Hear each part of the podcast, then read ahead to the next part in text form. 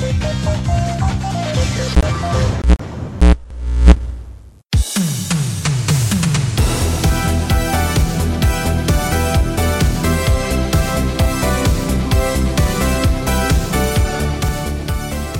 cera, pulir cera. Dar cera, pulir cera. Dar cera, hot. Pulir cera, hot. Recording in progress. Vale, pues esto ya está. Esto ya está. Vamos a empezar. Tengo aquí puesto en grande darle al botón de grabar. Ah, ya también los demás nos fijaremos también porque tampoco tienes que ser solo tú siempre. Sí, no es solo tu trabajo. Ya sí. veo que pone recording la última vez que ni me di cuenta, la verdad. No, yo tampoco. No, yo también tampoco. Pero ahora ya lo sabemos. Venga, pues empezamos. A ver, voy a subir el micro. Aquí.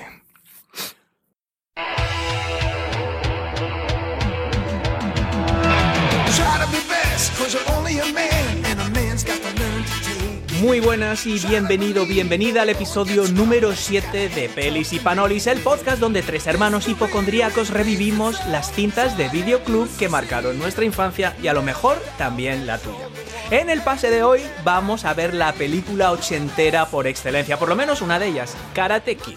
La historia de un adolescente chulesco de 22 añitos que anda como un espantapájaros y pasa una cantidad de horas alarmantes con un anciano conserje que también es jardinero, karateca, héroe de guerra, manitas, fontanero, pescador, coleccionista de coches antiguos, comediante y propietario de un rancho exótico a las afueras de la ciudad. ¿Es Daniel Laruso una inocente víctima del acoso escolar? O un sociópata provocador? Bueno, pues de eso vamos a hablar ahora mismo con Daniel San. Hola Daniel San, tenía que hacerlo. Hola. Y también está por aquí la otra Panolia, Panolia Virgiyagi. Muy buenas, Virgiyagi. Joder, no sé cómo me No siento al respecto. Pero hola. No había otra manera de hacerlo. Vale. Antes de empezar, si te gusta revivir con nosotros esa época dorada en la que el highlight de la semana era ir al videoclub el viernes por la tarde, acuérdate de saludarnos en las redes sociales, te dejamos los enlaces en la descripción. También puedes hacerte mecenas en Patreon y ayudarnos a decidir qué pelis comentamos, acceder a episodios privados solo para socios y a lo mejor hasta participar en alguna grabación. Nunca se sabe. También encontrarás el enlace en la descripción. Bueno, Daniel San, ya estamos listos. Cuéntanos de qué va Karate Kid y vamos a arrancar este tinglao. Bueno, pues voy a abreviar un poquito la sinopsis que tengo aquí delante de mí de una copia de un VHS eh, ochentero que me está dando unos recuerdos de cuando veía esta carátula en el videoclub del barrio. Karate Kid, el momento de la verdad. Que, El momento de la España- verdad. En Este es el España se llama subtítulo Karate oficial. Kid, el momento de la verdad.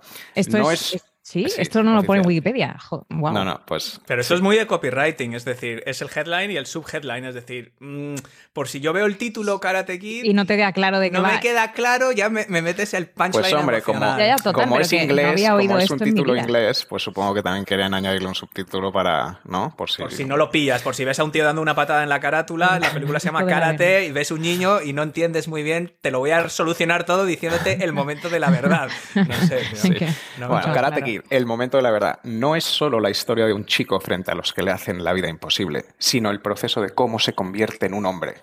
Daniel llega a Los Ángeles desde la costa este y tiene que buscar nuevos amigos. Como tú. Sin embargo, se convierte, se convierte en objetivo de los Cobras, una temible pandilla de estudiantes de karate. Cuando conoce a Ali, la ex amiga de su líder, ex amiga, entre el deseo de luchar e impresionar a su nueva amiga está el miedo a enfrentarse a un peligroso enemigo.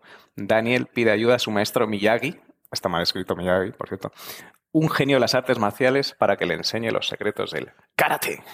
Está muy mal escrita esa sinopsis. Joder, macho. ¿qué- No, y sigue, ¿eh? ¿Qué me Luego dices de hay amigos? otra parrafada bastante Sigue, larga. sigue. Entre ambos se establece la relación de afecto de un hijo sin padre y un anciano lleno de dignidad y grandeza interior. Miyagi enseña a Daniel que Que no el karate exterior. es dominar el yo, cuerpo Bueno, y pensamiento. también, ¿eh?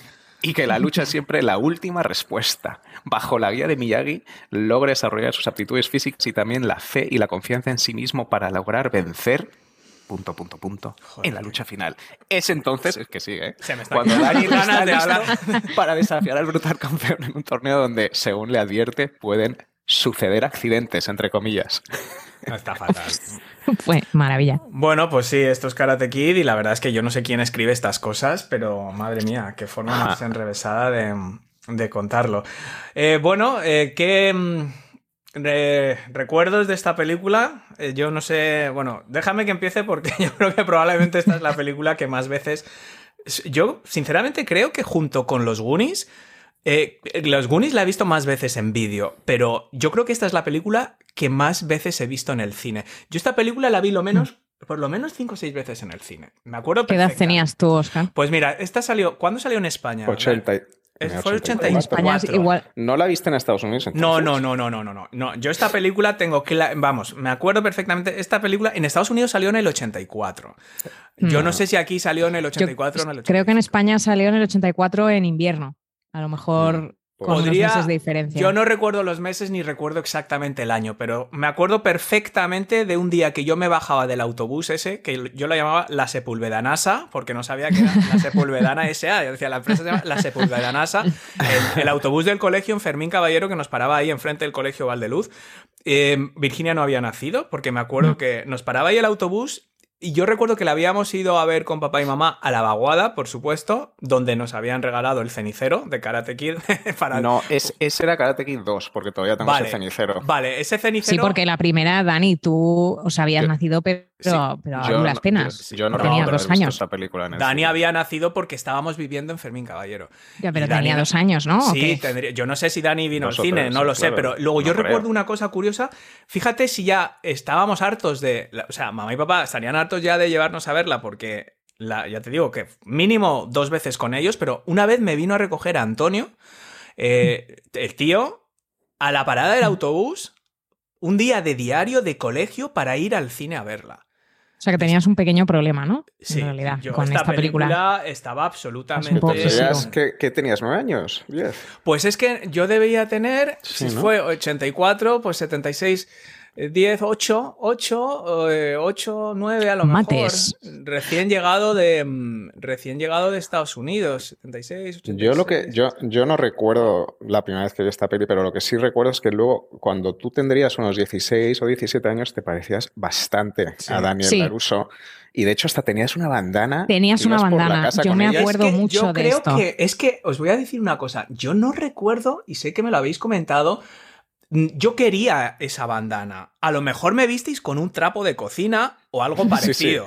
Debe Pero Proyectamos oficial- la bandana Es que sobre creo Yo que quizá no, yo pintaste, siempre- yo pintaste siempre los lobitos japoneses en un sí. trapo de cocina. Ostras, Es- eso, eso es sí. otro nivel. con un sí. rotulador. Eso sí, Sí, puede sí, ser, sí, porque sí. yo era muy de do it yourself, o sea, yo era muy de crafting. Decir, Bueno, y en yo- esta época estabas obsesionado con los ninjas. No, no, no, no. el- Esta película gene- espoleó. Esta película obs- eh, eh, espoleó mi fase de artes marciales. Yo tuve una época muy intensa de ninjas, de pedirme eh, estrellitas de estas, las shuriken en la revista Dojo. Yo me compraba la revista Dojo, em, pedía eh, shuriken, pedía nunchakus, pedía todo a contrarreembolso que llegaban a casa, luego las tiraban el garaje contra cajas y todo empezó con esta película. Mm. Entonces, em, Bueno, para ti para, y para mucha gente. Dicen que incluso en Estados Unidos que Sí. hubo un boom de, de karate y de dojos y todo eso en los 80 eh, a raíz de esta peli. O sea, obviamente Sí. ya, ya había y tal, pero, pero era un poco más de nicho. Ya, yo no sé en el- España, para cuando yo ya fui al cole con 5 o 6 años, 6, 7 diría más, unos 90, 90 y pocos, eh, ya era muy obvio que los niños iban a hacer karate y las niñas iban a hacer ballet. No sé hmm, en qué momento se estableció este orden de cosas, pero todos teníamos fotos del colegio, eh, yo con el Sí. tutú y las medias y tal de ballet, y, y Dani, tú y, y Oscar también, me parece, ¿no? Yo, de mira. Oscar, era Esto- Oscar de esto- judo. Era Oscar. Yo, esto, esto Ah, fue una, judo. esta fue una de las grandes decepciones de mi vida, que a lo mejor si, si hubiera salido de otra forma, a lo mejor yo ahora sería un campeón internacional de karate. Mm, Yo que que- claro, yo vi esto y en el colegio eh, hacían judo. Yo quería hacer artes marciales. Lógicamente quería arrear patadas. O sea, yo quería dar golpes, patadas, volteretas, ninjas, a tiza, con armas y con cosas, taekwondo, kung fu. Y, y claro, la- con la mala suerte de que en el colegio solo hacían judo. Y, claro, yo no. es muy yo- distinto el judo al karate. Hombre, es que no. Vamos, a ver, que yo respeto mucho y seguro que un, pero- campeón, un campeón de judo olímpico te, te zasca, o sea, te zurra bien porque, porque sí, o sea, mola, pero no es lo que yo esperaba. No Mm. es lo que yo esperaba. Entonces, yo me apunté a judo súper emocionado Y no, no, o sea, fue una grandísima decepción, porque en judo para empezar no hay, no hay contacto de golpe, o sea, no hay ni patadas ni puñetazos. Bueno, pero es lo que te enseña esta película, en realidad, ¿no? No, hombre, no, hombre, sí, ¿qué dices? karate, mira, mira el torneo eh, del final, yo quería hacer sí. eso, yo quería hacer patadas voladoras, yo quería hacer segadas, yo sí, quería pero hacer... en realidad le tiene limpiando coches y eh, realmente no, Bueno, no ya, pelea hasta el último pero, segundo. pero luego tiene, tiene Paz. su recompensa y es que al final el niño te pega golpes. Entonces, para mí eso fue una gran decepción. Yo hice judo hasta creo que cinturón verde, eh, que es, es bastante, pero, pero por, por inercia, porque bueno, pues estaba ahí apuntado, pero qué mala suerte que no había karate o no había taekwondo, Hmm. porque qué mala suerte, ¿sabes? Son cosas de decir, bueno, pues te apuntas a esto y, hombre, no Hmm. tengo nada en contra del judo, pero joder, no es, no es pegar, tío, no es pegar. Ya. Entonces, Dani, tú hiciste mí- Jiu-Jitsu, ¿no? ¿Qué Eh, yo hice ninjutsu, pero... ¿Qué eh, dices? sí, en París, ¿no Sí, te acuerdas? No. Eh, sí, A veces sí, sí, sí. practicaba conmigo. Yo tenía como... Bueno, pero eso lo hacíamos Yo es que no tenía muchos Como amigos, ocho años, entonces nueve años. cogí a Virginia, que mm, yo soy seis años Valía. más mayor que ella. Esto es un poco patético de admitirlo, pero bueno, entonces, Virginia, eh, ponte Te en voy- el te voy a salón de enseñar casa. una plan, llave. No te muevas. Y, y- y- sí. Bueno, tío, para Virginia. patéticos, No, no cuando yo me creía un sensei de ninja y te entrenaba a ti y al vecino, tío. Eso, o A sea, David. para- sí. Un saludo para pa- David. Para Bueno. patético, o sea, y lo- pero más patético todavía vosotros que obedecíais. O sea, os ponía a hacer flexiones y cosas, me ponía el traje de judo en casa y, y luego ya para lo último de patético ya tenemos que cambiar de tercio porque si no ya esto se pasa. Eh, la foto de judo del Esto colegio. es abuso infantil. La ¿Sabes la foto de judo esta que te Sí. venden, no? Sí, sí, fo- sí. Esa foto está arriba, está arriba en Sí, el- sí, está en arriba. casa de mamá y Si os fijáis, en la solapa me dibujé el símbolo ninja con un Sí, rotulador porque me estaba acuerdo. tan frustrado de que el judo no es lo que quería que cuando vi Bueno. esa foto tan sosa con el trajecillo blanco, yo quería un traje como los de Cobra Kai y además Claro. quería ¿Tú hacer- querías ser Cobra Kai, no querías ser no, Daniel San? No, yo quería ser Cobra Kai 100%. ¿En Entonces, serio? me pinté el símbolo de ninja con un rotulador en la foto. Y si lo está así, 100%. A ver si lo encuentro y subimos la foto a las redes sociales. Porque, porque esa foto. No, es- no, no te preocupes, la vamos a encontrar y la vamos a subir porque yo sé Sí. dónde está. Sí, yo también. Bueno, Además, pues el cajón exacto. Eso Sí. recuerdo. Yo creo que ya en general, más allá de, de- de los recuerdos nuestros, una cosa es importante es que esta película. Y yo anoche estaba viendo yo una entrevista con, con, con el, el Macho y, deci- y decía que, claro, eh, ha trascendido, o sea, es cultura pop, ¿no? O sea, lo de dar cera, pulir cera y cosas de estas son frases que, que la gente las utiliza a diario. Han pasado, ¿qué han pasado? 30, 30 años o 40 años han pasado, 40 ¿no? años casi. 40 años 38. casi y, lo, y, y es, es, es, es cultura, o sea, el símbolo, la patada de la grulla. Eh, estas cosas, o sea, tú ahora en una reunión de trabajo te pones así con el pie arriba y los brazos así como si tuvieras parálisis y la gente sabe lo que estás haciendo. Bueno, y además que eh, obviamente con, con toda la serie nueva que ha sido un hit en Netflix, Sí, pues Cobra Kai. con la Ah. gente joven que quizá no la había visto también. Claro, o sea, ya claro. Conoce el Se lo ha mundo, los recordado. personajes y todo, sí, sí. Sí. Esto es un revival, es verdad que a mí me ha venido todo. Yo, yo tuve un pequeño revival cuando los niños tenían 5 años, una cosa así. Me acuerdo que estábamos en Javea. Ya Después de la siesta nos íbamos a la playa, pusimos un rato la tele antes, mientras nos íbamos vistiendo y tal, y estaba justo el final de Karate Kid, o sea, justo el torneo, y les dije, hostia, tenéis que ver esto, tenéis que ver esto porque es brutal. Y, y salimos, no sé, media hora más tarde de la playa, a la playa para ver el final, y ahí yo me vino todo de golpe porque Sí. llevaba mucho tiempo sin, sin verla, ¿no? Y luego ya con Cobra Kai eh, fue otro revival más de, de- de volver a rescatar esta película, que bueno, sí.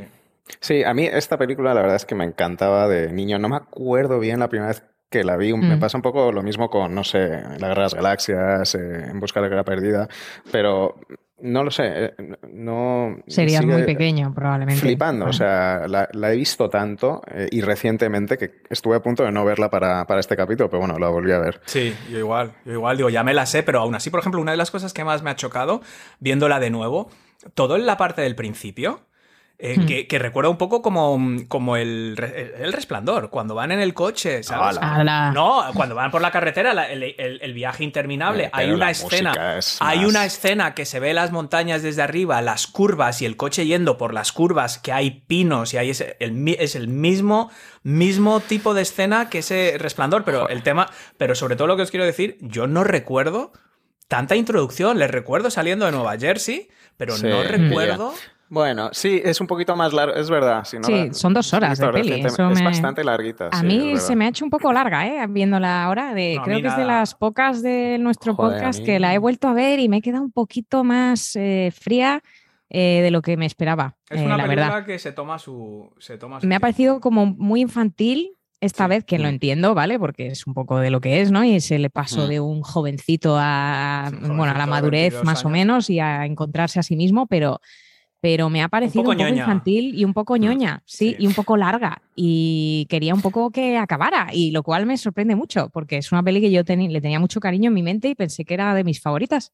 Y ahora lo ¿Crees voy que- a. a ¿Crees que a lo mejor es una peli que yo volviéndola a ver digo, es muy de chicos, ¿no? Es esta peli, estas pelis ochenteras donde las, las mujeres están ahí un poco para no, apoyar. porque fíjate, una de las cosas que más me ha impactado esta vez ha sido el personaje de, de Ali, eh, de, de Elizabeth Shue, eh, que me, me ha parecido espectacular. O sea, es, la, es ¿eh? Hermione del grupo. Aguanta o sea, bastante mierda es la, de- que de ma- Dani. es, es la Es mejor, o sea, lo hace todo, perfil, es la más es- lista, es la más madura, eh, es la, o sea, yo quiero que esta mujer sea mi terapeuta No, y me ayude a ser mejor mujer, persona sí.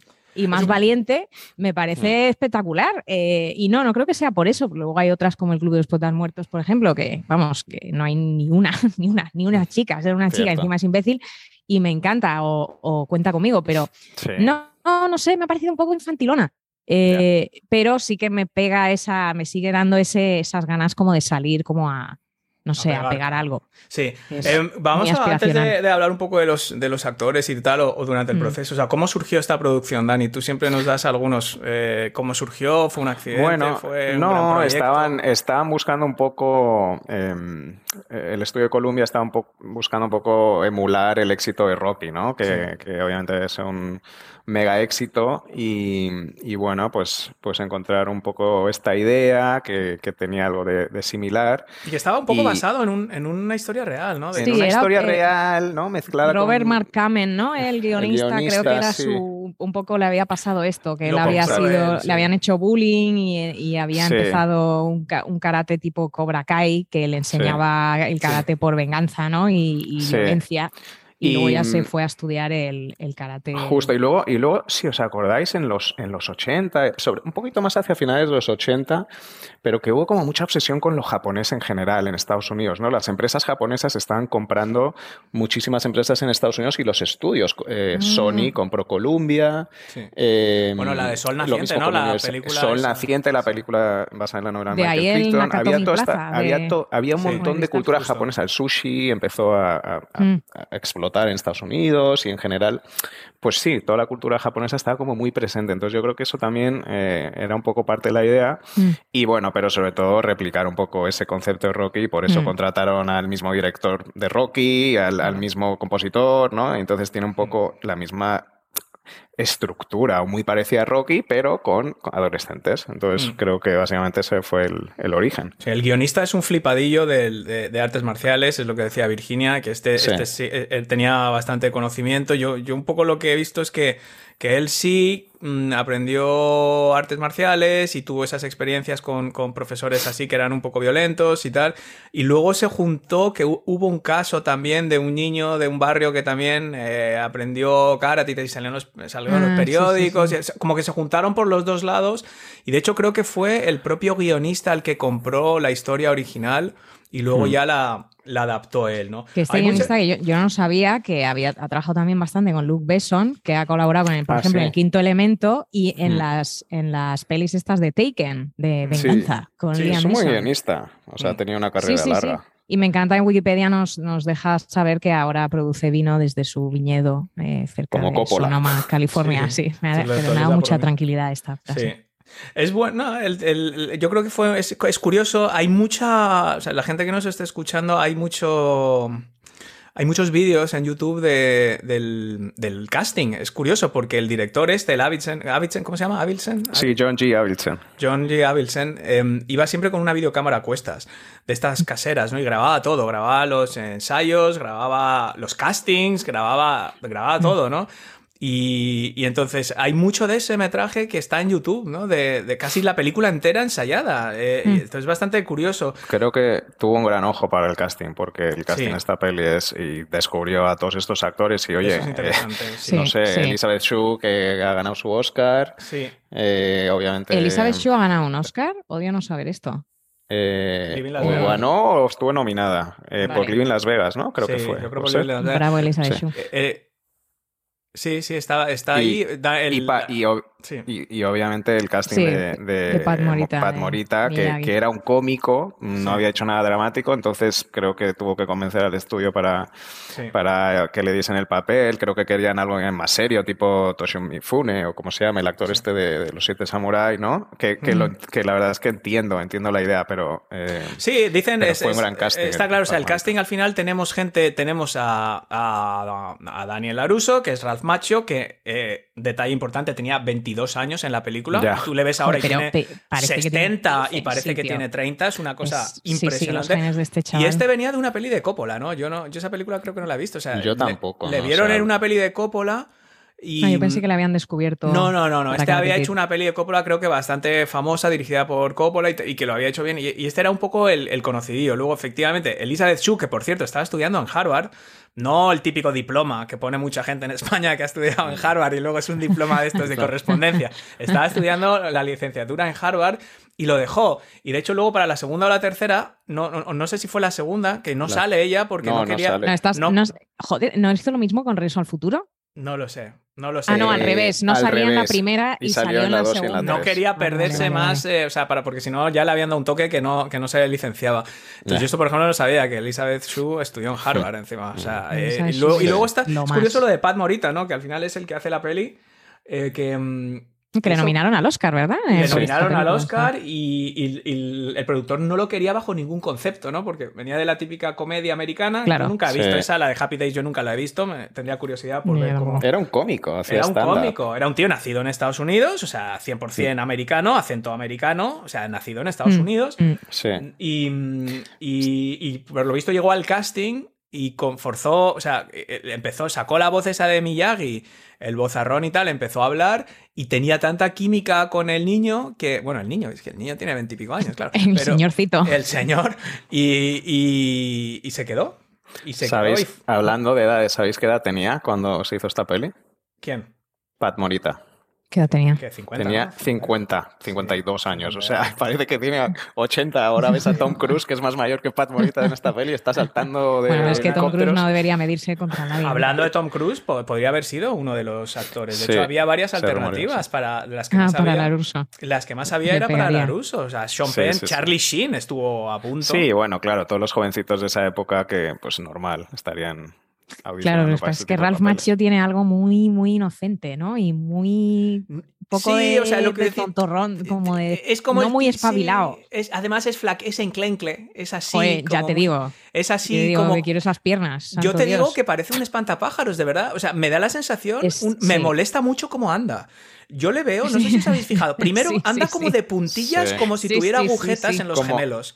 Todo el En rato. Bueno, la, eh, en- en la escena es cuando, cuando le hacen la entrada en, la, en, en el Eso campo de es. fútbol y se van dando así como dando unos Sí, botecitos. sí, como sí. No, pero Pero cuando es- se baja del coche y va con la maleta, va como. Y lo que digo del espantapájaros, siempre lleva como los hombros arriba. Y Pero tiene los brazos muy largos y lleva el pantalón muy subido, coño. Que no- Creo que es una cosa muy de la, es que de, de la costa este, es muy es de Nueva Jersey, es como el típico italoamericano. Todos andan ¿no? así, ¿no? En Sí, Nueva que- Jersey. pero van dando, ¿sabes lo que te digo? Que van dando como. Sí, co- sí, sí. Como, de- sí, como dando mm, como botecitos. como dando saltines con las puntas y luego lleva los brazos muy levantados como si llevara una percha porque, metida porque en son la muy largos si no le arrastran. Sí, Pero bueno, puede ser. Bueno, dejemos a Bueno. Daniel San en paz. Ralph Macchio era uno de mis grandes amores de mi infancia. Ajá. Uno es de un los poco creepy 86. porque eso he visto que salía en el Super Pop, en todas estas revistas de quinceañeras y el Era tenía guapísimo, ya 25 guapísimo. años, ¿eh? O sea, Sí, pero Bueno, parecía era que otra tenía época. 14, joder. era, era otra época.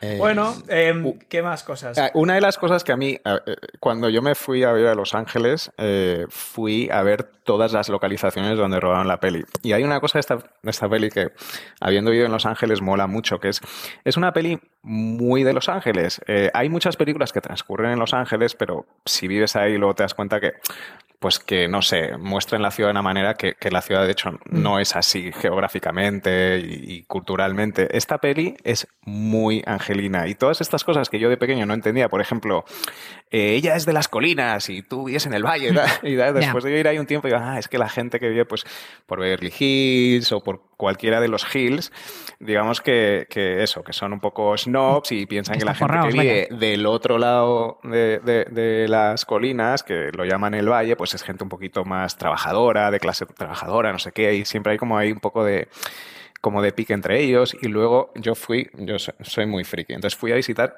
todas las localizaciones, empezando por el bloque de apartamentos eh, donde viven, eh, el- donde Mm. se mudan. ¿Cómo es el South Seas o el, Eh, el- sí, algo así. Bueno, Seven Seas, South- no. Seven Seas, Está igual. O sea, la misma piscina hecha un asco que yo creo que ni siquiera hicieron nada para producción. No tuvieron que Eh, vaciarla, ¿no?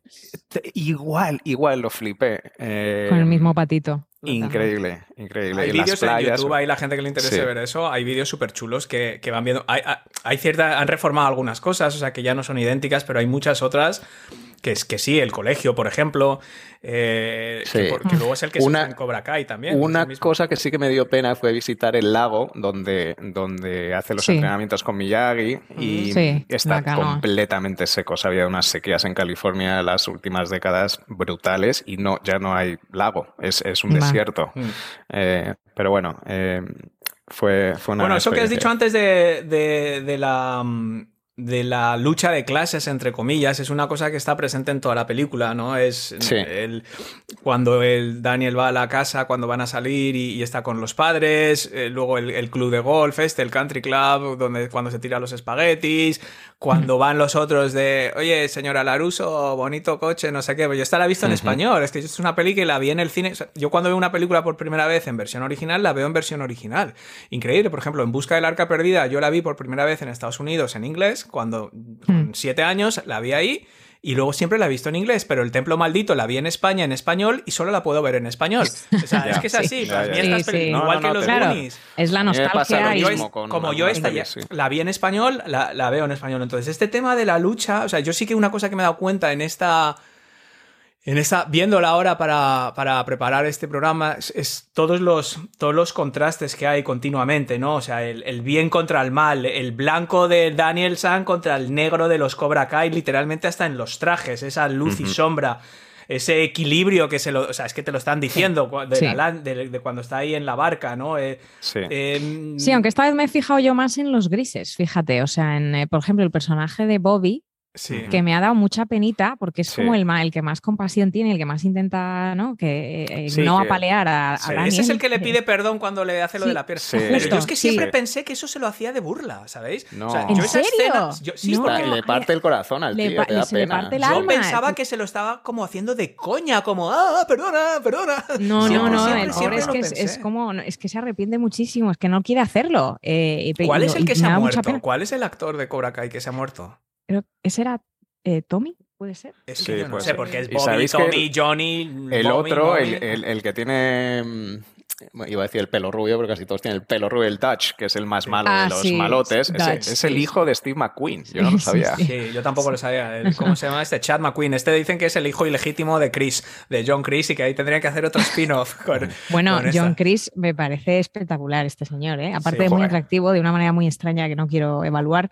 Eh, Eh, a, mí, eh, a mí me resulta muy desconcertante el agujero que tiene. eh, me recuerda a Buzz Lightyear. Con él. Tiene un agujero en la barbilla. No, sí, sí, sí, pero y por es eso como mola. Buzz sí, Lightyear. claro, claro. Sí, no, es Pero, malo. tío, que, malo, que hay gente que se hace cirugía estética para ponerse eso, ¿eh? Claro, es la barbilla Grant, será en. Los Ángeles, es la primera vez que hago eso. sí, también es verdad. Eh, que no, es, es un malo de lo- es un malo de los años 80. Es un malo como tiene que ser. O sea, no te tienen que explicar. Ya en Cobra Kai, ya como ya estamos en la Malo sin emociones, Ya ¿no? po- progre, ya vamos a contarnos, ¿no? Vamos a contarnos la intrahistoria del pobre John Chris y lo que sufrió en la guerra.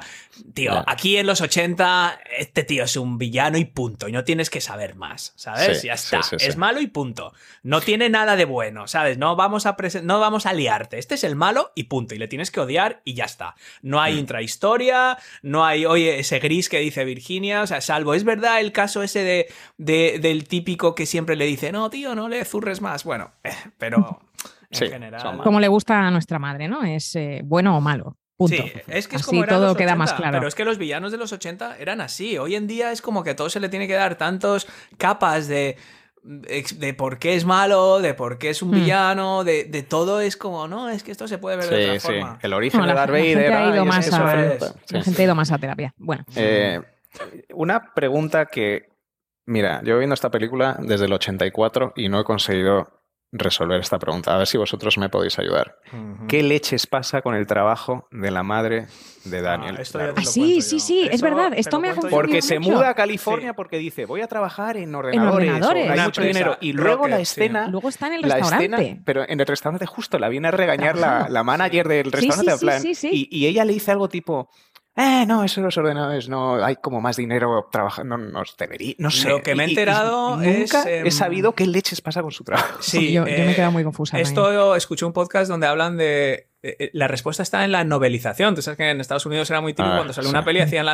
Había una novelización que tiene más, como más historia, más intrahistoria. Pero eso sabes por qué es. Eso muchas veces es porque cortan escenas de la peli, Claro. pero como el libro lo van escribiendo según están haciendo la peli, pues ya no pueden Ah. quitarlo del libro que tiene que ir a imprenta para que Antes salga a la vez que la, la peli. peli, Entonces, claro. muchas veces en estas novelizaciones hay escenas que son que, luego se han borrado. Claro. Claro. pues entonces lo explica porque se supone que ella efectivamente va a trabajar en una empresa informática que creo que se llama Rocket, ¿no? Algo de Rocket. sí, o Rocket. Computers. y quiebra. Se supone que, que ha quebrado, que cuando llega la empresa ha Ah. quebrado. O sea, es un, Ah, vale. es un crash de estos. eh, no, Sí, había- sí, no sí. se había inventado internet y tal. Entonces entra ahí, que tienen un programa, digamos que es como una cadena de restaurantes y entra en, en management. O sea, no va a estar Ya, ya, ya, sirviendo ya. mesas, por eso es lo que llaman hostess y que luego, de hecho, creo Sí, que le sí, comenta que hay un programa, que hay movilidad, ¿sabes? Interna, o sea, que es como una red de restaurantes. Joder, Bueno. pero para haber eh, desplazado ¿no? a su hijo y toda su Qué vida y haberle complejidad, sacado ¿no? del Sí, sí, colegio. como que y- tampoco era necesario, yo creo. Claro, pero no bueno. podía sobre trabajar en Nueva ordenadores y ya York- está. Bueno, en Nueva York, que está ahí al lado. Sí, bueno, también se ve que es una vida que lo que a mí, lo que tampoco me queda muy claro es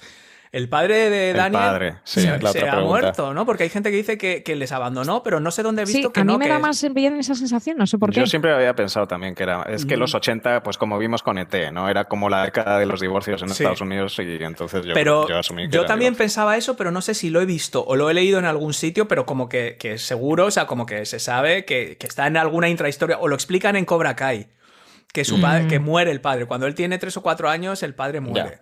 O sea, no. Pero nos tomamos Cobra Kai como canon, ¿sabes lo que quiero decir? O Yo, sea, preferiría no tocar Cobra Kai No. ahora. O sea, quiero decir, me, me mola mucho la serie Pero, tal, pero pero, te da preparado. información, pero a ver, es que si tú me preguntas pero algo y la retrospectivamente. está en Cobra Kai, retrospectivamente. o sea, Claro, yo prefiero hablar de la peli como trampa. si estuviésemos en los 80, se acaba de estrenar esta peli que se llama Karate Kid y tal. Bueno, pues en ese yo, caso ¿eh? lo lógico sería el divorcio, porque es verdad que es esa época del, del niño, pero bueno, lo relevante al final es que el niño no tiene esa figura paterna Claro. y de ahí un poco la relación con Miyagi. La relación que con un hombre mucho más mayor que quiere que se vista como él y que Le da de beber, le emborracha, le- o sea, vive ahí en el cuarto oscuro coche. detrás de la piscina, es muy raro todo. O sea, eso hoy en día llevaría una pulsera telemática y ninguna madre le dejaría al niño. Claro, el problema es que el niño tiene 22 años, entonces no le puede prohibir nada. Tiene La madre 17 está en la peli, se supone. Bueno, sí, entiendo. Eh, es Bueno, Hay- pero es un, es un buen hombre y, joder, Sí, eso lo sabes, eso lo sabes no tú, uno, sino pero dos. ¿cuántos casos de estos habrá habido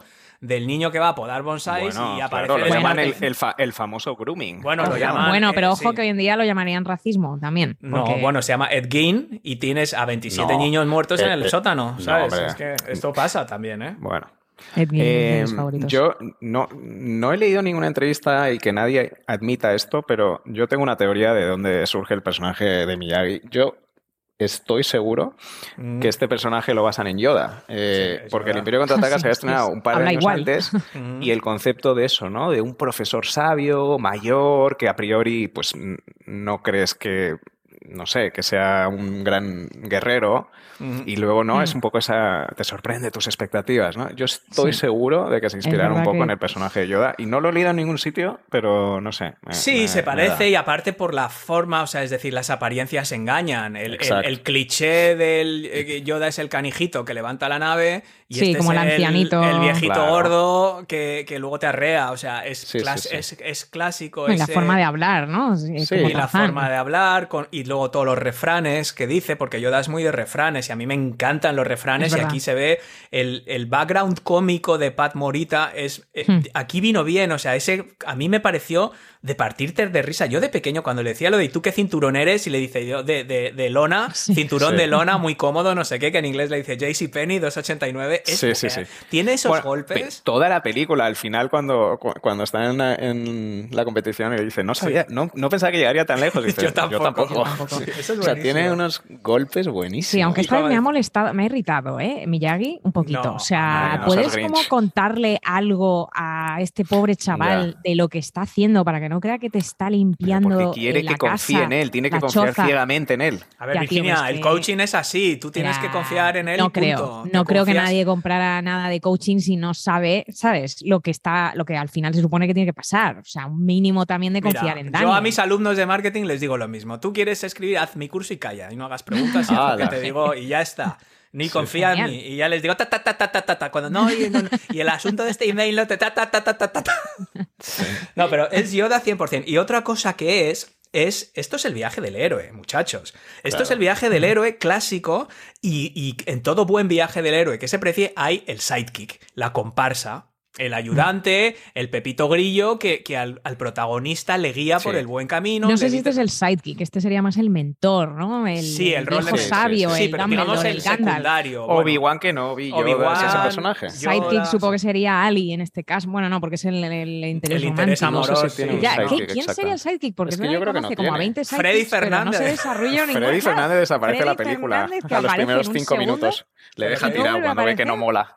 Pero Freddy Fernández, eh, Siempre Freddy. Fernández, eh, por cierto, para los que no. Freddy Fernández es el chico al que cuando al principio del todo Daniel San da la patada, va con la maleta y, le- y al niño, el que le invita a la barbacoa. Sí. Sí. Y, y yo esta vez, es verdad Mm, que como había, le- leído ya muchas teorías de conspiración de Freddy Fernández, ¿no? Tú Y siempre entonces- lees unas teorías. A ver, venga. Claro, ¿Qué has leído ahora? Pues eh, no, simplemente Que que no no me había fijado, pero el chico aparece primero, eh, sale en esa escena, le invita a la playa. Eh, luego, si os fijáis en el partido de fútbol, está Freddy Fernández, pero luego Freddy Fernández eh, es- es- está otra vez al final, va en el campeonato está. Le enfocan varias veces y está ahí Freddy Fernández. Y luego ya sé que odias que te saque lo de Cobra Kai, pero es que hay un, hay un huevo de Pascua en, un- en- en una pelea cuando están entrenando, está entrenando, eh, ya están los dos, está Daniel San con, con el otro, con Lorenz, están entrenando como en un sitio de carnes. Y se ven todas las cajas y en todas las cas- ca- cajas pone Fernández. Ento- no es casualidad. O sea, yo creo que es la carnicería de Freddy Fernández, que realmente ha sido su amigo en la sombra y es su sidekick, solo que no se le ve. Esa No, pues no me vale eso. Pues muy bien. Y a todo esto no estamos hablando nada de Johnny Lawrence, o sea, y la maravilla que es Ah, bueno eh, es. William Zabka, que... Pero a mí me gusta mucho más. Tío, es que lo hacían en Cobra Kai, tío. Que sí, que a mí también me encanta en Cobra Kai y además ha envejecido muy bien el tío, la verdad. Este se le ve Joder, muy, es- muy bien.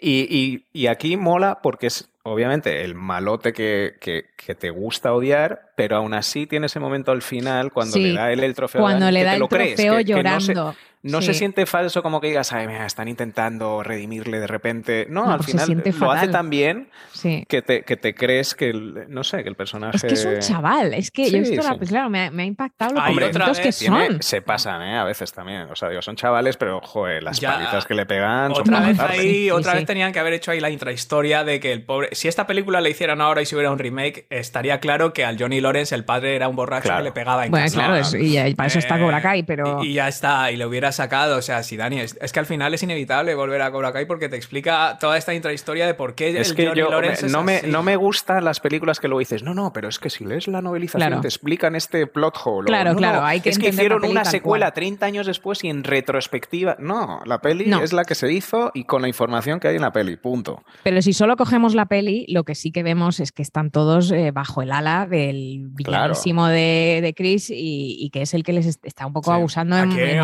Hay una cosa curiosa cuando les entrenaron para esto, que, el- que por cierto, el que les entrenó a todos es un personaje, el que es el sale al final, es el árbitro de rojo con la camisa roja Ah, y el sí, mostacho. Sí, sí, que sí. parece Mm. Freddie Mercury un poco. Eh, Sí. Este salió en Enter the Dragon con Bruce Lee, este fue alumno de Chuck Norris. Sí, sí, y sí. este es el que los entrenó a todos, porque el único que tenía un poco de idea de, de artes marciales era precisamente Johnny Lawrence, que había hecho lucha libre, que en el colegio ahí en el high school americano la lucha libre es un deporte bastante... Hmm. eh, pero es lo único que tenía, entonces les entrenó y lo que hizo con los Cobra Kai, les entrenó por separado. O sea, a Daniel San y al, a- y al otro, y al Miyagi, les entrenan como más relajado, más tranquilo, más tipo yoga, más, más, movimientos más dóciles, más así, más de ballet casi, que lo ves, como el Miyagi, cómo se gira, cómo se tal. Y a los otros era más plan manada, más cañero, les despertaba de madrugada para ir todos, y todos juntos todo el rato, o sea, ese como comportamiento de manada. Claro. Lo hicieron durante el entrenamiento, incluso el tipo de karate que hacen, las patadas que dan, es que es muy flashy, muy, muy llamativo. Fue todo a conciencia durante el entrenamiento. O sea, que parece que están todos como sincronizados, es como una banda de chacales, ¿sabes? Sí, Está bien hecho eso, eso está muy está bien. muy bien. Pero a mí me encanta, el, el- el Johnny me, me gusta. Y de hecho, joder, me da pena, tío, porque e, es que esto yo os lo iba a comentar al final, pero si viene a cuento ahora, realmente el, nada de esto hubiera sucedido eh, po- si, si el Daniel se hubiera metido en, su, en, sus, en sus asuntos realmente. O sea, es, es el chico nuevo. Oye, ¿qué Llega ahí a la playa, le acaban de invitar a la barbacoa. Eh, se queda mirándole a la Ali como un creepy, ¿sabes? Porque Eh, la Ali le mira de Ay, vuelta. tío, pero, pero el, Mm, el pero- es, pero- no, es abusivo. Se pone ahí a romperle la radio, la está como... No, no, no, por Eh, aquí no, ¿eh? Por hay ahí no. una cosa, miraros un vídeo que hay en YouTube Sí, sí, de, con toda la teoría explicando las provocaciones continuas del Daniel sin venir a cuento. El Johnny se aparta. Este le intenta pegar, se aparta, se está apartando todo el rato. Al final, el primero que le pega es él. O sea, al final el, el Daniel San va y le arrea una leche. Cuando está tan tranquilo No, liándose un porro, sin venir a cuento que está él con Ali tan tranquilo en la fiesta de Después disfraces, de meterle de hostias. Sí, no viene a entre cuento. todos. Bueno, no viene a cuento. El Daniel No, no, también. No, pero como que no viene... Tío, le hacen una entrada que casi le rompen la ¿Qué pierna. coño jugando al entrada? Esa las hace Gaby todos los fines de semana y no le dan ni amarilla. Eso no es entrada. Cualquiera que haya que jugado para toca empezar, el hecho balón, de que toca Ali, balón. eh, Que va a tocar balón. Si, se, si hablan entre ellos, hablan, vamos a por él, tío. A Toca balón, que eso Van es a por él. Si los Mira, es, es verdad. que no y saben por jugar eso, al fútbol. A mí el personaje de, Daniel me gusta porque efectivamente es un poquito a veces toca huevos. Es- o sea, es- es no es el co- típico, pero eso me gusta. Es tiene su carácter y tal. Ahora, eso sí. no justifica lo que luego le hacen los otros que se pasan. Claro que no lo justifica. Lo único que os estoy diciendo que es que Johnny llega tan tranquilo, le dan una cerveza, no quiere la cerveza, eh, no va a beber. Pero eso no es, verdad. Para empezar, no llega tranquilo. Ve a lo lejos que, que su exnovia, exnovia, que alguien dice, eh, pero no lo han dejado y le dicen, eso, eso es lo que cree ella, pero eso no es lo que cree él o algo así. O sea que ella lo ha intentado dejar, pero él no acepta el no. Entonces Bueno, eso, él ya yo va os con digo mala leche. que el Daniel coger a su- podía a haber evitado, podía haber desescalado la A situación. ver, sin duda Daniel tiene su carácter y por eso a mí me parece un personaje interesante. No le pintan como el típico buenachón que nunca hace nada. Sí, tiene No. su carácter, tiene su mala leche y tal. Pero ahora los otros, tío, no le dejan y se pasan cuatro Mm, eh, mira, sí, pero que no. Que hay muchas escenas luego esa cuando ya al final sabe que no le pueden tocar y le dicen, "Eh, mira, mira, mira lo que voy a hacer Que ahora. sí, Eh, que de Brenda, nuevo, que sí, sobra, que, sobra, que Daniel es un poco toca pelotillas, pero Hay bueno. Pero, pero está guay que no sea el típico. Exacto. también. De hecho, a mí me ha caído efectivamente un poco mal eh, esta vez, pero es verdad que, joder, no, no justifica que le meten de hostias un grupo de 5 o 6 eh, cuando estás solo y le dejen, vamos, se- no sé, se tocaba mucho las costillas, yo no sé. Oye, em, Hombre, pasando se a un, las costillas porque la han arreado ya 80 Por veces. eso. Un tema de, la peli que, que- que no hemos hablado todavía, que a mí me parece flipante, que es la música. Eh, la, la música del mismo compositor que hizo de Bill Conti, que hizo Mm. Rocky también. O sea, volvemos un poco a lo que decíamos antes, que estaban intentando emular un poco Rocky. Mm. Y tiene un par de, de- de piezas que, vamos, Bueno, para bueno, mí bueno. están a nivel de Vivaldi. O sea, y no exagero. Total, o sea, total. la escena donde sí. se va a entrenar a la playa. Daniel Sí. lucha con las olas y le debe hacer la grulla por primera vez. Me parece un temazo que parece, de verdad, las De cuatro estaciones de. Vivaldi. Sí, eso parece. Y el parece otro, las- cuando se, sí. después de la escena, que ahora hablaremos un poquito más en detalle, quiero hablar de esa escena, cuando, cuando Daniel se entera de, de todo el backstory de Miyagi, su mujer y su hijo, y se va a entrenar él solo, es otra pieza que me parece Mm. La espectacular. flauta, sí, yo tenía esas dos apuntadas. De hecho, llevo toda la semana escuchándomela en Spotify. O sea, la- la de- hay una que es como la flauta oriental, que yo Sí. creo que es esa, que luego pasa a guitarra, ¿no? Pasa de flauta a guitarra. Exacto, Esa es una, y la otra es esa, la de la playa, que parece de Bach. Yo pensaba que eso era de. no, de no, no, una por obra eso de- te digo que parece... es- es de y- Conti. Y, lo- y también Y la este- final a mí me encanta. es un Yo gran cuando. Sí. me imagino que voy a ganar el Oscar, eh, siempre me lo imagino a- al son de la última, la del torneo. Sí, justo. justo. Es que- esa, esa. Y luego otra cosa que obviamente con la música van esos planos preciosos porque este director es que, joder, era un director, vamos, de Oscar, ¿sabes? O sea, que dices, esta historia mola, está muy bien, pero podría haber sido, en manos de otro director, podría haber sido una película un poco menor, pero la música, los planos así eh, al atardecer, ¿no? Con la playa, preciosa fotografía. Y, y es que eleva la película para mí a un nivel muy superior a, a incluso la historia un poquito Mm. sencillita. Sí. Sí. La música es, es brutal y yo es una cosa que siempre me había gustado, pero me he fijado especialmente esta vez, no me había dado cuenta. Y luego también las canciones que utilizan, la, Bueno, la, la de increíbles. La de Bananarama, esa cuando... Es Sí. Bananarama, ¿no? Cuando Sí, va Sí. Cruel. Cruel Summer. Cruel Summer. Esa es cuando, esa, esa también es, es muy famosa. La- la- hay otra cuando están en la playa que es estilo Beach Boys, la de la fiesta de la playa. Ah, sí. Eh, está muy bien. Luego hay otra cosa que tenemos que hablar. La canción del final, por cierto, antes de cambiar Sí. el tema, que, que fue una canción que originalmente habían hecho para Rocky 3. Para Rocky la de III, Yo- sí, Pero es claro, ese, imagínate lucha. Rocky 3 y tener que escoger entre esa canción del final y, Y la de Eye of the Tiger. Pues, sí. joder, dos temazos. Pues usaron Eye of the Tiger, entonces esta canción está disponible y es otro temazo. Es en la brutal, ¿verdad? Cuando ves sí, cosas sí. y te dice, imagínate Rocky con You're the Best. Imagínate Karate Kid, Karate Kid. el torneo con Eye of the Tiger. O sea, La verdad es que me lo puedo imaginar, porque Total. las dos están tan guay Sí. que yo creo que se Me podrían extraña- intercambiar. Me extraña que Sí. no haya nadie que haya hecho un montaje en YouTube. Sí, Seguro pues que igual. que Mira, como os aburrís, ya tenéis algo que podéis hacer. Em, Os aburro. Otra cosa, lo que os quería comentar. A ver si alguien es capaz de explicarme lo del rancho este de Miyagi, porque yo nunca lo he entendido muy bien. El señor mm, vive ahí, ahora que lo pienso, ¿vive ahí o vive en el cuarto ese de las calderas donde... mm, No, vive donde las calderas. No, Es- porque, no, porque cuando No. Daniel le pone a dormir el día de la borrachera, está durmiendo en el rancho, pero es una, como una casa de fin de semana, pero es una finca rústica. Yo entendí, Mm. o sea, digo, de nuevo, esto me lo invento yo porque no hay información, pero yo entendí como, como que a lo mejor eso era de su padre, lo heredó en algún momento y tiene ahí coches, Joder. cosas, y, pero su trabajo el día a día es ser el, el, el, El manita. Sí, pero es verdad que la el cama. superintendente. El súper. El super, el super del building. El Manolo cabeza huevo. El eh. Manolo Cabeza. Eh, entonces, no sé, pero vamos, tampoco me lo he pensado mucho. No, No, a claro, mí, es que ahora que lo dices, me- no tiene, ¿tiene cama en su en el sitio No de los se ve, es que igual es un taller. Es que igual, claro, igual es, es su trabajo ese. y Claro, luego- es que He de igual- decir, chicos, que cuando fui a ver la localización en persona, Sí. Ah, me di cuenta, y esto se, se nota un poco, la escena donde Daniel San vuelve corriendo y le están persiguiendo los Cobra Kai, eh, Sí, todos ahí. vestidos de esqueleto, se ve un poquito. Eh, eso, esos espacios eran, eran parkings para coches, son como garajes de estos muy americanos. que Gracias están- por aclarar que son parkings para coches, No, no, no. para carruajes. ¿no? Y entonces habían tapado dos y, y pusieron una fachada tal y ahí construyeron la, eh, la Ah, donde la puerta de- verde, sí, lo que quieres Claro, claro, sí. que ahí eran dos espacios para coches. Sí, y- sí. y- De hecho, de hecho aparca la madre, ¿no? La madre aparca. Claro. En una de las escenas cuando vienen, ella aparca el coche y se ve que la puerta del lado es la puerta verde de Miyagi. ¿no? y cuando fui me asomé y ese descampado ya no existía. Hablando de ese descampado, por cierto, joder, de- esto es de, de- de primero de, de supervivencia, tío. Si vienen cinco o seis tíos vestidos de esqueletos a zurrarte, procura quedarte donde hay gente. No meterte en un campo con, con- con humo, tío, y con, y con, la, con el Bueno, vapor igual ese. pensaba que podía esconderse detrás de un árbol. Ya, A ver, listo, eh, listo. No hay ni un árbol, no es. es. que no hay ni- es que es precisamente un descampado. O sea, es decir, cuando te van persiguiendo seis No, pero creía con, y iba con una la valla, valla, que no puedes saltar. Claro, Claro. procura quedarte en un sitio Creía donde que iba a haya, poder subir la- donde la haya gente. Lo cual luego también nos, nos- nos- nos plantea este otro pequeño acertijo. Si solo tiene que cruzar una pradera para llegar al colegio, ¿por qué va en bicicleta? Bueno, porque ya más No, rápido. la pradera será gigantesca. O sea, No, está corriendo por- 10 minutos, en bici llegan 3. Bueno, bueno, eh, volvamos al rancho y el entrenamiento. Sí.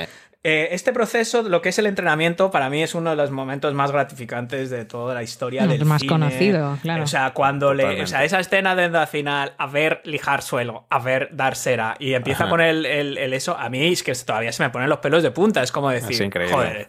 Eh, esa escena de, bueno, todo el proceso del entrenamiento que igual se hace un poco largo porque ya empiezas a incomodarte, ¿sabes? Sí, Ah, ya, pero, empieza- ya pero- empieza a pero eso es ser- lo que hace que el payoff sea tan bueno. Precisamente tienes que aburrirte un poco. de No, decir, no es aburrirte, es ese punto de tensión de cuando ya le dice Claro. pintar valla, también, eh, do- también dos, Dos, lados, otro lado, y luego le dice, no, no, toda valla, toda valla, y luego le dice, ya está toda la valla, dos lados, y luego le dice, dos capas, no me jodas, tío, ya es que dan ganas de tirarle. Pero porque sabe que es un delgaducho, le tiene que fortalecer los brazos. Ya, pero, Pero, aquí, tío, aquí y- tengo un problema, chicos, tengo un problema. Eh, me pare- ah, Respeto tus métodos de entrenamiento, ¿vale? Pero tienes que supervisar, porque lo que no me vale es que le tengas Exacto. 20 años pintando la valla Exacto. que el tío lo haga un- como le dé la gana, porque entonces Justo. no, no es lo que tú quieres. Tú imagínate que le dices, a ver, pintar valla, y lo hace él a su manera, y, y la primera en la, en la boom, lo revienta. A ver, ¿Para qué eh, te ha chicos, servido? Miyagi eh, tampoco tiene tanto tiempo libre. Es decir, No. tendrá varios trabajuchos, tiene que ir a arreglar grifos eh, por sitios de Los Ángeles. Y claro, no tiene mucho tiempo porque se acerca el torneo. Entonces no puede esperar al fin de semana. Le tiene que poner ahí, no me puede supervisar todo el rato. Ya, pero es A mí sí, me ha pero- chirriado un poco esta Pero vez. si eh, estás esa- basando esa todo tu también. entrenamiento, que aparte tienes menos de dos meses, o sea, tienes 30 o 40 días, porque eh, cuando van a ver a Chris y, y es decir, venga, nos vemos en el torneo, es Halloween y lo otro es como una semana antes Diciembre. de Navidad. Es diciembre, que por diciembre, cierto es raro que no esté decorado el... Esta vez me he fijado que Mm. normalmente habría un árbol de Navidad, habría Hay un árbol de Navidad. Hay- ah, sí. Cuando, en la entrada, están, haci- ¿no? cuando ¿O están no? haciendo el check-in justo, y- Justo y, sí. roba el Y roba un cinturón. en Vale, el sí que me sonaba, me sonaba. Hay un. De todas maneras, es que Los Ángeles no te das cuenta que es Navidad. De repente ves un árbol así en una esquina de Navidad y como el no tiempo pega, siempre es soleado, es como no, no, no se nota mucho. Vale, O sea que entonces a mí me ah, el- gustado ese el, detalle. entrenamiento entonces os parece os parece guay. A A mí me molesta un poco. O sea, eh, sé lo que tengo que sentir, pero es verdad que esta vez yo estaba diciendo, joder, no puedo evitar pensar que gilipollez, porque es que efectivamente cuando le sube el eh, pulir cera, hot, esto es cera, hot, es hot, y, y le pone como la manita como para que entienda que es que está pegando, está bloqueando eh, tal, pero digo ya, pero esto, lo que has dicho tú, digo, esto, esto, esto no lo ha practicado con nadie que le esté pegando. Y si le pegan un poquito para la izquierda y si le pegan un poquito para arriba. O sea, quiero decir, no, no me lo creo, no me lo he creído. Me, me- me he creído en lo laborioso y lo, y lo horrible y lo constante que ha tenido que ser en su en practicando todo esto, pero luego es tan rápido y tan inmediato el, el, eh, el- el payoff que no me lo creo. Bueno, a ver, Pues no sé, solo Es por, como comparar- solo por compararlo. puta, ya solo sabes, por, solo por compararlo como- con otra escena de, de entrenamiento ochentero, que es justo volviendo al Imperio Contraataca, donde Yoda está con Luke, que levanta dos piedritas y dice, venga ya, me voy a luchar con Darth Vader. Es como, Vale, pero eso es como, aquí como al eso es menos tienes un magia, poco más de- básicamente, ¿sabes? Porque eso es como magia, levantar magia. cosas con la mente, pues es como, vale, no entiendo lo- tanto de esto, lo pero que lo que es sí sé es que, que si yo pinto 86 vallas, me vas a pegar una hostia y me la vas a pegar, ¿sabes lo que te quiero Ya, decir? pero también está todo el tema, o sea, sí, está el tema práctico, pero luego eso lo arreglan en la siguiente escena, bueno, en la que contaba Dani, luego del siguiente montaje, poco a poco ya va siendo más serio, porque ya cuando se mete en el agua ya entiendes un poco el tema del equilibrio, y luego cuando se pone el traje ese de béisbol y le empieza a dar puñetazos, ves que ya una vez hecho eso, como esos movimientos básicos, luego sí que se, se entiende que Claro, ya, pero- ya sí que le da puñetazos, o sea, ya empieza a pegar, ya empieza a hacer otras... otras Y entonces se volvemos a la, a la importancia de que el estudiante sepa eh, qué está haciendo, ¿sabes? No, pero también sí. yo creo que también es una parte de paciencia. O sea, primero es como que le quieres romper para luego reconstruir. ¿Sabes? Esto es una cosa de decir, te voy a. La parte mental de, la, de ejercitar la paciencia y tal. O sea, ya no es tan importante que sepas bloquear los golpes. Es que hayas hecho lo que te he dicho, hayas adquirido una serie de, de reflejos, unos movimientos básicos, Ya. una musculatura y sobre todo que ejercites la paciencia. O sea, yo casi ese primer. Claro, es confuso porque se supone que le está enseñando técnica cuando yo creo que lo que le está enseñando más es la mentalidad y luego ya cuando se pone el traje ya están dando puñetazos. O sea, yo Pero y no más- solo, no solo eh, con karate, es lo que le dice luego cuando le dice, acuérdate lo que aprendiste de, de el balance, ¿no? El equilibrio en la vida y, y le enseña un poco la foto de Ali como diciendo necesitas equilibrio en general. O sea, que él está, está siendo un padre para él más allá de solo enseñarle karate. Ya, Sí. un padre Yo pero también- ganar el torneo. O sea, sí, pero también os digo, hablando de sí. padres, esto, esto vino, esto vamos, esto le vino de perlas a millones de padres en todo el mundo, porque yo recuerdo que esto era muy, o sea, a, a Pusieron mamá- a sus hijos a, la- a limpiar el no, garaje. no, No, mamá, mira, eh, voy, a, voy a podar el jardín, voy a hacer eh, coger tijera, lijar, ¿sabes? Cortar césped, barrer césped, cortar césped, barrer césped. Eh, limpiar, Limpiar piscina, piscina. sí, el borde de la piscina, limpiar con el estropajo.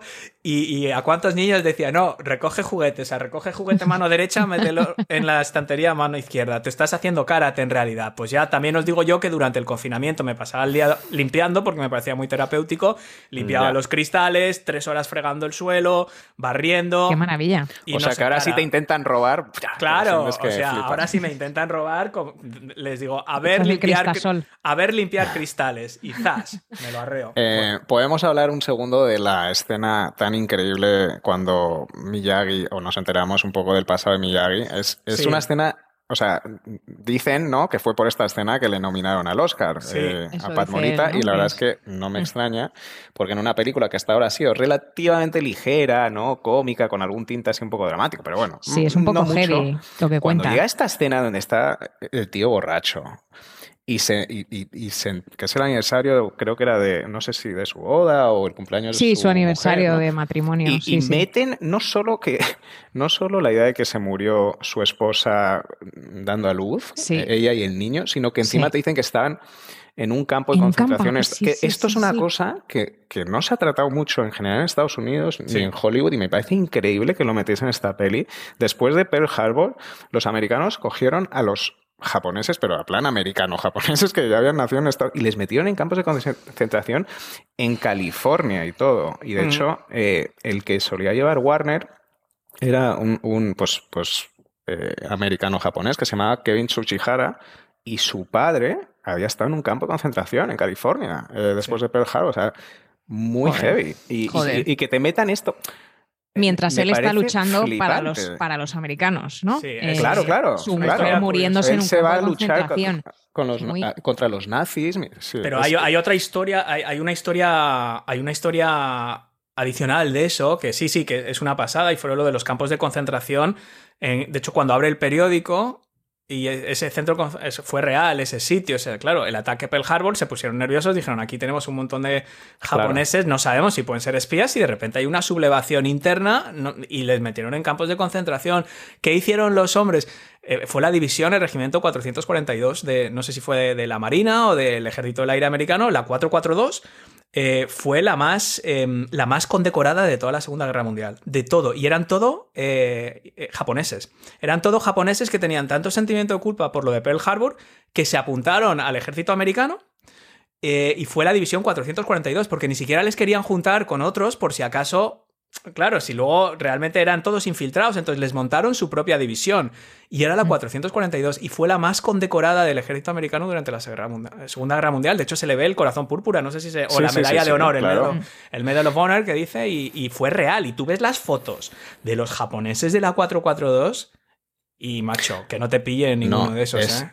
Ríete Es de increíble, Chris, pero ríete es increíble, Chris. o sea, como una película así relativamente sencilla, las, las capas que eso le añade, porque claro, luego dices, pues también tienes a Chris, ¿no? Que, bueno, voy a violar mi propia regla, porque yo creo que esto no, no me acuerdo si sale en esta peli o en la secuela, pero que se supone que era un veterano de Vietnam, ¿no? Y, y- Bueno, y obviamente... hombre, salen, la- Sa- salen cuando entra Daniel en el... Ah, es verdad, le dice, le- claro. No, bueno, ve, los tienes- ve las fotos con el tío con la metralleta. Claro, claro. Mm. Entonces tienes un poco los, los dos han luchado en guerras, los dos han luchado en guerras por Estados Unidos. Tienen, Claro, o sea, a uno le ha tienes- afectado de una manera y Le añade unas capas a, No, le añade- algo que esto a priori que es sencillo, A que esto me le la añade leche. una capa que no lo dicen abiertamente en la peli. En esa película no tocan el tema de racismo abiertamente, no lo Sí. mencionan, Hmm. pero sí que es verdad que muchos veteranos de la guerra de Vietnam, americanos, también un poco por el trauma y por todo, se produce mucho rechazo a lo asiático. Claro, en Estados claro, Unidos claro. se habla mucho del racismo a, lo, a, a los negros, pero hay mucho también asiático. De hecho, hubo muchos guetos. El Chinatown de San Francisco era un, era un gueto Claro. originalmente. O sea, hubo mucho, mucho racismo a lo oriental.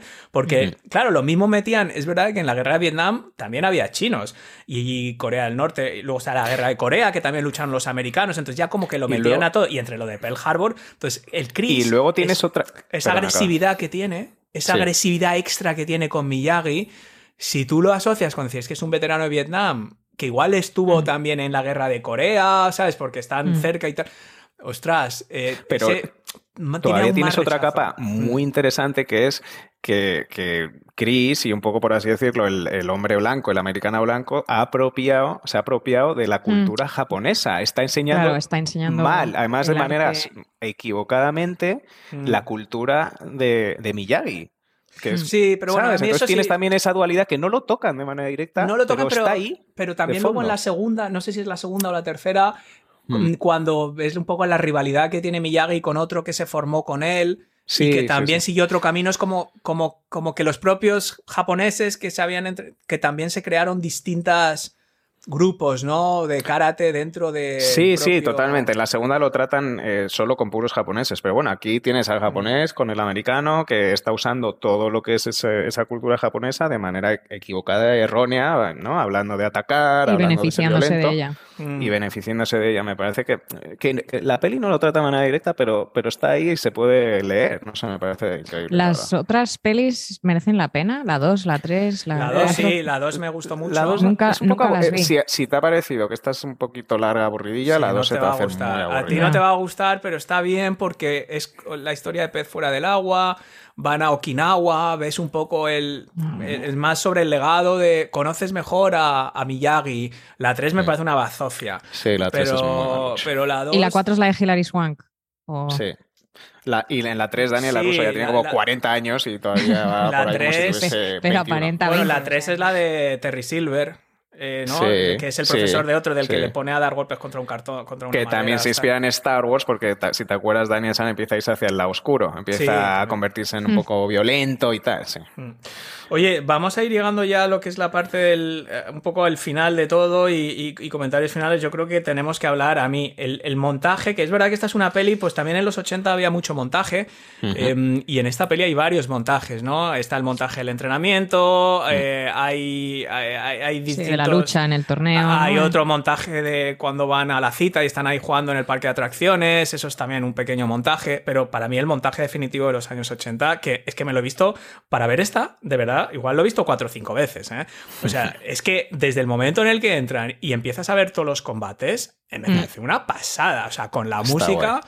Y, y cómo arrean y luego me pone un poco nervioso los del Cobra Kai que están todo el rato chocándose como psicópatas todo el rato el cho- tanto chocar de manos no me gusta a mí Bueno, pero claro, los combates macho esta escena este- ¿qué os parece todo el final todo lo que es el Pasa un A mí- poco rápido, ¿no? ¿No, no es un Sí. poco anticlimático? Digo, llevo toda la película esperando No, a que se no metan bien de Hombre, hostias. eh, y Es de que quieres que es llegue como el combate bla, con- bla, es que quieres que llegue a, a luchar contra Johnny, entonces claro, sí, necesitas pero llegar a a- ese hasta combate. eso se me hace hasta corto. No sé, que lo en realidad está hecho- muy bien porque es así como son, eh, ¿no? largo, como que ¿eh? suena el Porque- pitido y es como ¡ah! Sí. O sea, no caos, pero es largo porque acuérdate cuando le lesionan y le tiene que hacer lo de la, las palmas Sí, pero pues por ejemplo no veo cómo cae, creo no vemos cómo cae el Dutch, ¿no? Por ejemplo. Es como muy rápida la pelea. sí sí que lo no vemos vemos muy y digo Sí, ¿cómo lo vemos, no hay pero es muy manera rápido. que, que gane a ese chaval o no sé si es que a ese chaval le, le elimina a otra que también persona. que, hombre luego lo empiezas a ver y dices, joder cómo no organizan cómo organizan los cruces porque lo- o sea el Daniel se tiene que cepillar a todos los del Cobra Kai o sea Bueno, porque hay Exacto. 200 del Cobra Kai. Se ve. ya pero es como no sé Hay que muchas duditas así Me- un poco me molestas, gusta como también mucho- cómo tienen su logo, el logo del, del eh, Ah, sí, el yo árbol este que le ha planchado en la espalda. digitalizado en una Claro, calidad es brutal, sí. digitalizado en, Sí. en high res para Sí. ponerlo ahí en los números. Ya sé, es una tontería, pero, no, pero a la en vez no lo es. Porque me gusta mucho en toda este- esta escena final cómo empieza sin música, ¿no? Y empieza la primera pelea que tiene eh, Daniel que de repente, pum, pega un golpe y, y se lo empieza a creer, ¿no? Y gana ese primer combate y ahí empieza la, la, la Mm. Tío, es música. que la, la y el cara y los tal. ojillos de ciervo tonto de Ralph Macchio, tío, es que está muy bien, porque él mismo se sorprende de lo que está haciendo junto Sí. con nosotros. Y es que yo creo que un Tom Cruise o un Charlie Ya, Sheen o algo ya, así, ya. es que, es- es que eso nunca tenían demasiada puedes- confianza, eso demasiada nunca ira. lo puedes saber yo Y creo, Ralph Macchio que- es tan inocente, es tan no sé, está tan sorprendido eh, de sus propias dotes, tanto como actor, creo. Oye, que y como- una pregunta, la patada final que le pega a, a- a Johnny Lawrence, o sea, mm, tampoco es muy sorpresiva, ¿no? O sea, No, porque la Johnny Lawrence no, no, lo ve venir, total, está como... no, pues, se la pega en la cara, no es como que de repente haga, no sé... Yo y le está viendo en una pose un poco Matrix, que sospechosa. vuele Sí. o algo, es como... No, No, no, yo creo que, pa. hombre, ahí, a ver, eh, se supone, yo creo lo que se da a entender un poco es que, eh, yo, claro, Johnny se queda flipado, no sabe qué hacer, y el otro le dice, oye, remátale, es como que se está, se está así porque, porque no puede apoyar la pierna, entonces eh, yo creo que es como que el combate lo pierde, lo pierde él, o sea, por Yo las creo que al verle ahí en esa Sí, posición con los sí. brazos para Se arriba, confía, o sea, podías sospechar. Nah, pero yo Me- creo que se Lo que le confía... viene. Una cosa que me encanta, me parece súper eficiente a nivel eh,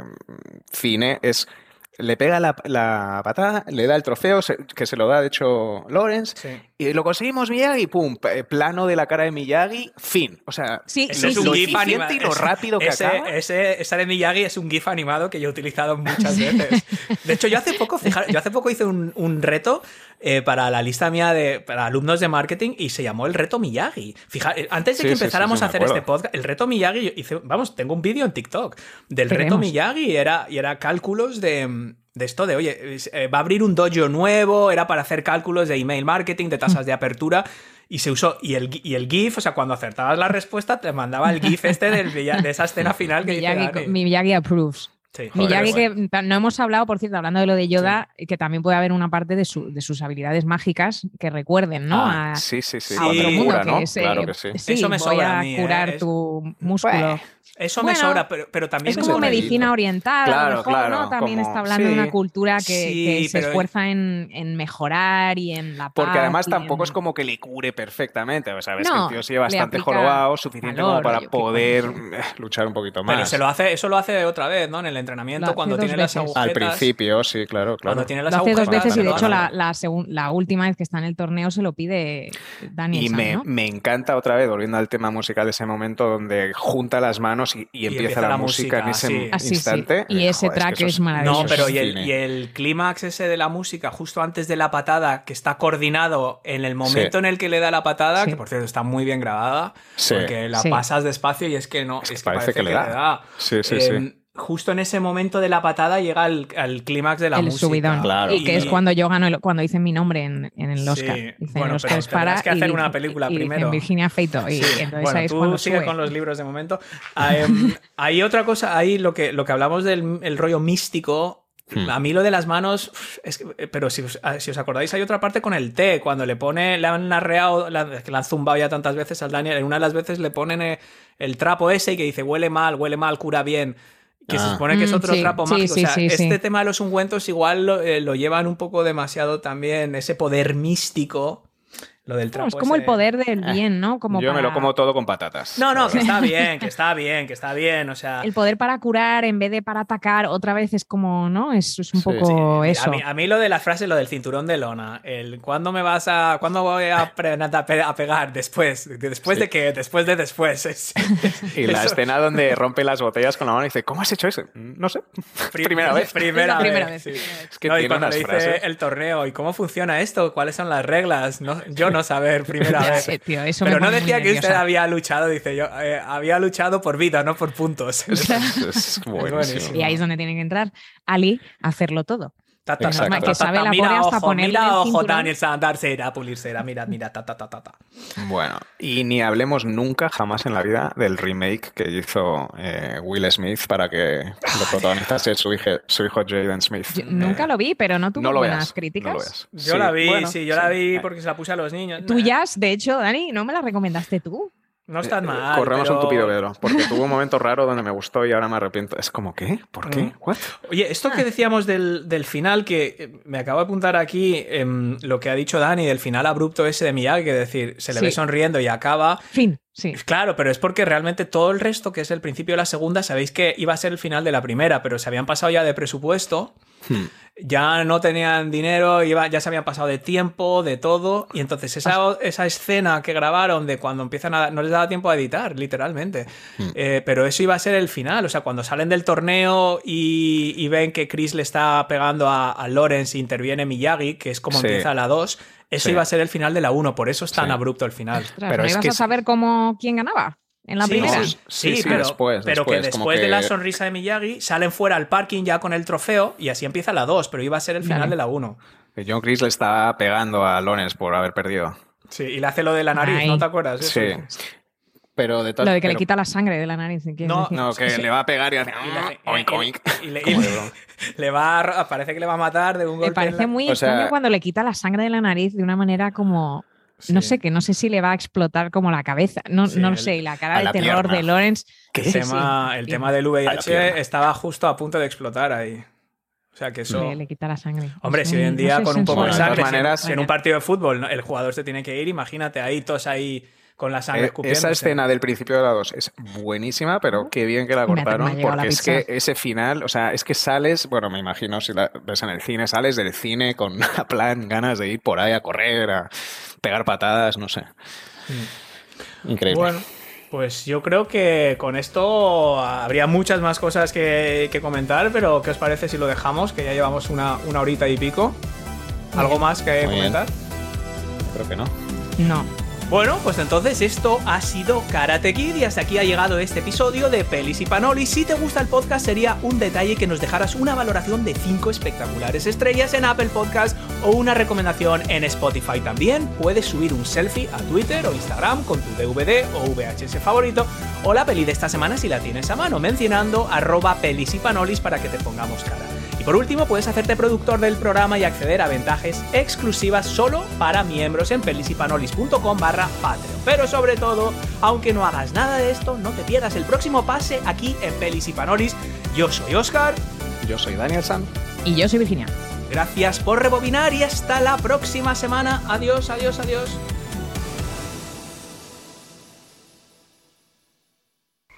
Ahora pintar valla. Arriba, abajo. Arriba, abajo. Arriba, abajo. Otro lado. Mira ojo, siempre mira ojo. A ver, pinta casa, lado, lado.